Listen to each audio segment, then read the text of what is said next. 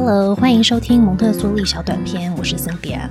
随着国际情势，和平教育的这个词好像又被提及，也让我好奇，常常被列为一种和平教育的蒙特梭利，到底是如何看待教育与和平的关系？首先，我们先来聊聊有关蒙特梭利医生在谈和平时的历史背景。从一九二五年到一九四三年，墨索里尼（墨索里尼）成为了蒙特梭利医生的祖国——意大利的元首。墨索里尼是法西斯主义的创始人。法西斯主义有几个特点，包括对国家领导人的崇拜、重视国家意识形态的宣传、公共机制有过度的公权力、强大的社会和经济统一执行，以及强制镇压反对的意见。法西斯运动与政党当时除了在意大利强大外，也在德国、法国、奥地利、葡萄牙、希腊、克罗埃西亚、挪威与日本等国崛起。蒙特梭利医生以及他的教育方式推崇自由，因为无法认同法西斯主义。从一九三二年开始，他的教育工作在意大利越来越难执行，他的蒙特梭利学校们也都被迫关闭。因此，在一九三四年，也就是蒙特梭利医生六十四岁的时候，他离开了意大利。当时，在欧洲的人都很害怕随即待发的战争，这样的大环境情势，同样也对蒙特梭利医生产生不小的影响，使他的目光从顺应人类发展的教育，延伸至人类与社会发展的议题，并开始多年教育与和平的倡议行动。当时在不同国家也有许多人还有组织跟蒙特梭利医生一样，在寻找和平的方法。蒙特梭利医生因此多次被不同国际组织受邀演讲有关孩子教育、人类发展与和平的议题。这也是为什么蒙特梭利医生会三次被提名诺贝尔和平奖。《Education and Peace》教育与和平一书搜集了蒙特梭利医生一九三二年在日内瓦、一九三六年在布鲁塞尔、一九三七年在哥本哈根以及一九三九年在伦敦的演讲内容，来叙述蒙特梭利医生是如何看待和平教育对个人、人类与社会发展的重要，以及蒙特梭利教育是采用哪些方法来达到和平以及个人、人类与社会更好的发展。透过三集的小短片，我就来分享教育与和平中的几个观点。首先，什么是和平？蒙特梭利医生对和平的定义是我从来没想过的。他说，一般人将和平定义为不打仗、休战，甚至是战争最终与永久胜利的表象。战争从以前到现在都是为了占领地域，然后征服土地上的群体。人类历史教我们的是，和平代表入侵者成功的强制被占领者，让被占领者屈服于他。因为战败，被占领者应当丧失自己所珍贵的，也必须牺牲与受到惩罚。同时间，战胜者则获得炫耀他占领败者而获得的新权利。这样的状态通常代表实际战争的结束，但蒙特梭利医生说，这绝对不能称为和平。因为如此看待和平，会让人错失迈向真实和平的正确途径。人类利用科学努力钻研如何能更有效的打仗，以及如何创造更厉害的武器。但其实，常常把和平当口号的人类，有好好研究要如何用科学的方式达到和平吗？战争与和平必须被清楚划分为两件事。真实的和平来自正义以及人间有爱的胜利。如此才能建构出长期的和谐社会。那教育呢？蒙特梭利医生说，思考教育必须从发展人类的价值观，尤其是道德开始。科学的发展让世界变得不同。在蒙特梭利医生的年代，已经可以开到飞行，让人类跨地域的旅游；电信连接远距离，人们能沟通；机器开始取代许多仰赖人力的工作，甚至开始预备人类迈向外太空。蒙特梭利医生提醒，在这样创新的时代，更迫切需要新的人类。人类必须整体组织起来，一同做机械世界的主人，否则机械世界则会摧毁人类。社会的和平与和谐有一个基础，那就是人类自己。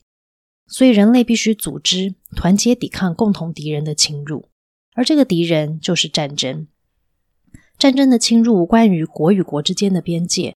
而是因为人类尚未预备好该如何做一个个人 （individual），以及该如何面对孤立。教育的工作不能只限于传递文化基础给年轻人，更必须重视两个层面：第一个是要重视个人的价值观念，尤其是个人的道德。也就是说，预备人类做一个个人，要预备的是他的价值观与道德。第二个教育必须注重的层面是，当个人拥有精进的价值观念和道德，要如何组织起这些人，变成一个了解人类使命的社会。身处新时代文明的人类需要新种类的道德，一种直计所能使社会和谐的道德感。对蒙特梭利医生来说，道德是人与人之间的关系，也是社交生活的基础。道德是一门科学，一个组织以自我人格为最高价值的个人们为一个社会的科学。蒙特梭利医生认为，传统模式的教育，无论在家庭或学校，都让人类的心灵价值逐渐枯萎。人从小就被成人盲目的社会期待压抑与孤立。于是，从儿童到青少年的生命价值只剩下追求自我利益，只期望能在社会中有一份好的工作就好。人类只增长了要赚更多钱与享乐的野心，误以为道德的松懈代表现代的自由。人类丧失了判断力，于是他们追随领导者煽动的言辞，集体随波逐流。对蒙特梭利医生来说，教育必须发掘、养成、加强各种人类能量的价值，包括他的智慧、创意与道德。人不只是庞大系统里的一颗小螺丝，也不只是一个制造者。人类有着去创造 super nature，也就是超越自然与现今认知的宇宙任务。要满足这个任务的前提是，人类必须先意识到自己的伟大，必须意识到自己必须成为自身以外的世界与现象的主人。起初，我不能理解为什么一本在谈论和平的书会鼓励人类要更加自大，更不能理解为什么我们的宇宙任务是要试图去控制一切，包括浩瀚的大自然。经过一些反思，我想蒙特梭利医生在鼓励的是人类看到自己拥有奇异的能力，从而发现自己在宇宙间必须要扮演非常重要的角色。就如超人漫画所说：“With greater powers comes greater responsibility。”人有更多的力量，伴随着更多的责任。这个角色超越了私利，超越在自己的岗位上好好的做一份工作。需要扮演重要角色的人类，他的人格与道德更需要被完善的发展。而教育的角色就是要精进人类的人格与道德发展，通过道德这门科学，让人格精进的人类能团结一致来维护整体社会的和谐。蒙特梭利医生说，人类需要征服地球。